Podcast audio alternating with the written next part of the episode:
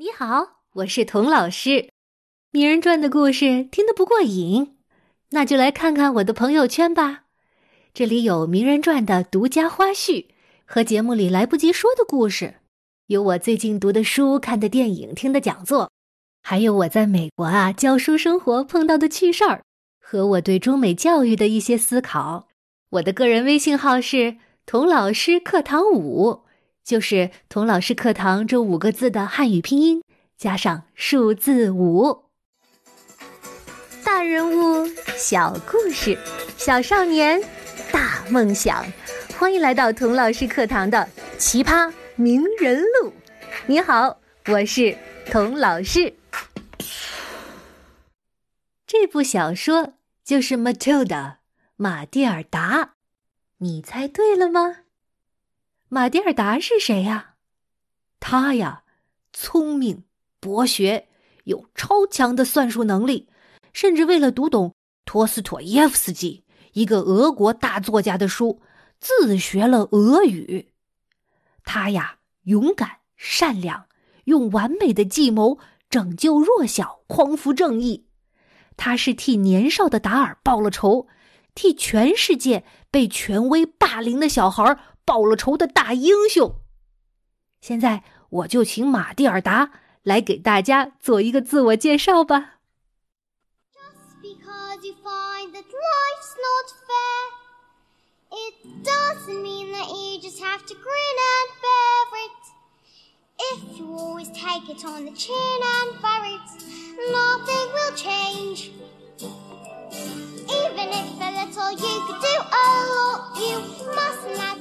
怎么样？你是不是没有想到，马蒂尔达的声音听起来怎么那么单薄，那么稚嫩？什么拯救弱小、匡扶正义的大英雄啊？这这不就是个黄毛丫头吗？嘿，你说对了，马蒂尔达就是一个只有五岁的小黄毛丫头。但是啊，大英雄之所以大，可不是因为他声音大。年龄大、个头大或者拳头大，那是什么让马蒂尔达强大呢？我们一起来听听马蒂尔达的故事吧。三岁的时候，马蒂尔达已经自己学会阅读家里的报纸杂志了。到四岁，他已经读得又快又流利了。自然，他开始想。读书。可是啊，在这个有知识的家庭里，仅有的一本书就是他妈妈的简易菜谱。等他把这本书从头到尾读得滚瓜烂熟，背出了书中所有的菜谱之后啊，他想读些更有趣的东西。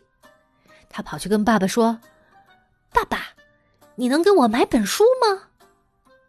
买本书。”你你要书干嘛？拿来读啊，爸爸！嘿，你看你被宠坏了的小丫头，家里有电视还不够吧？啊，你还要我买书？哎呦，现在的孩子真是不知道感恩知足啊！幸好啊，马蒂尔达找到了图书馆这个好地方，而且碰到了一位好心的图书管理员菲尔普斯太太。当马蒂尔达把图书馆里的儿童书一本本的都读完了之后啊，他请菲尔普斯太太帮他介绍一本真正好的大人书。菲尔普斯太太看着眼前这个小不点儿，心想：“哎呦，怎么给一个四五岁的小孩儿哈挑选一本大人的书呢？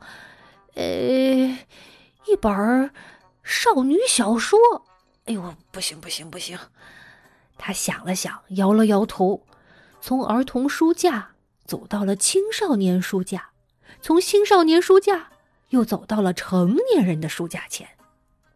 终于，他抽出一本厚厚的、足有四百多页的书，说：“你试试这本吧，这本书非常出名，也非常好。”如果你觉得太长了，就告诉我啊，我帮你找本短一点、浅一点的啊。马蒂尔达接过书，念道：“远大前程》，查尔斯·狄更斯著。谢谢您，菲尔普斯太太，我很高兴读读看。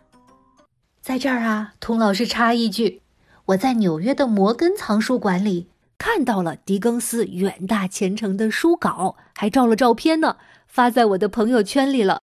有兴趣的朋友可以加童老师课堂五为好友，去看看那些珍贵的手稿，上面有狄更斯密密麻麻的修改呢。好，我们继续听故事。结果呢？一个星期以后，马蒂尔达就把这本四百一十一页的大部头看完了。他又去找菲尔普斯太太：“我很喜欢这本书，菲尔普斯太太。这位狄更斯先生还写过什么别的书吗？”菲尔普斯太太吃惊地说：“哦，你读完了？他写过的书太多了，我再给你挑一本。”在接下来的六个月里，在菲尔普斯太太关注的目光中，马蒂尔达一共读了狄更斯的《尼古拉斯·尼克尔贝和雾都孤儿》，夏洛特·布朗台的《简爱》，简·奥斯汀的《傲慢与偏见》，海明威的《老人与海》，福克纳的《喧哗与骚动》，乔治·奥威尔的《动物农庄》，等等等等。这是一份惊人的书单呐！马蒂尔达读完书，喜欢跟菲尔普斯太太聊天。嗯，海明威先生说了很多我不明白的话，特别是关于什么男人和女人的事情。但是我还是很喜欢他的书，他说的就像我正好在场，眼睁睁的看到整件事情的发生一样。哎，一个好作家呀！总会让你产生这样的感觉的，哎，那些不明白的地方啊，你也不必去管它啊，你就坐着，让那些字句啊在你的头脑里荡漾，就像音乐一样。啊，真是个了不起的小姑娘啊！马蒂尔达最喜欢在家里没人的时候，给自己冲一杯饮料。到静悄悄的卧室里读书，让自己荡漾在书的海洋里。书把他带进了新的天地。他和约瑟夫·康德拉一起驾着老式的帆船航行，他和海明威一起去非洲，和吉普林一起去印度。他一个人坐在英国乡村一个小小的房间里，心却在周游世界。这么聪明的小天才，搁谁家里爸爸妈妈不欢天喜地的呀？可是很不幸的，马蒂尔达却摊上了一对最不靠谱的爹妈。他们溺爱马蒂尔达的哥哥麦克，对待自己的女儿啊，就像伤口上结的硬壳一样。这个硬壳谁都不喜欢，但是啊，你得先留着。等伤口愈合了，再把它剥下来扔掉。马蒂尔达的爸爸妈妈就等着这个时刻的到来，好把这个小女儿像这个硬壳一样剥下来扔掉。马蒂尔达的爸妈酷爱看电视，其实这也没什么，但是啊，他们看电视的时候最受不了马蒂尔达在旁边看书，总是不让他看。马蒂尔达只好偷偷的看。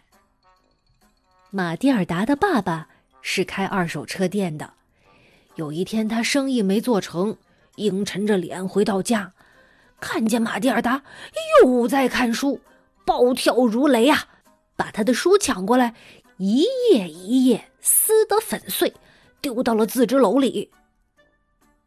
大多数孩子要是处在马蒂尔达的位置，准会委屈难过的嚎啕大哭。但是马蒂尔达不哭，他十分安静的坐在那儿，在动脑筋。他好像知道，哇哇大哭也好，发脾气也罢，什么用处都没有。他想起啊，在书里读到的拿破仑的故事。拿破仑说：“受到攻击，唯一明智的办法就是反击。马蒂尔达的小脑瓜开始动起来了。这么聪明的脑瓜一动，会想出什么样的反击妙计呢？我们下一集再见吧。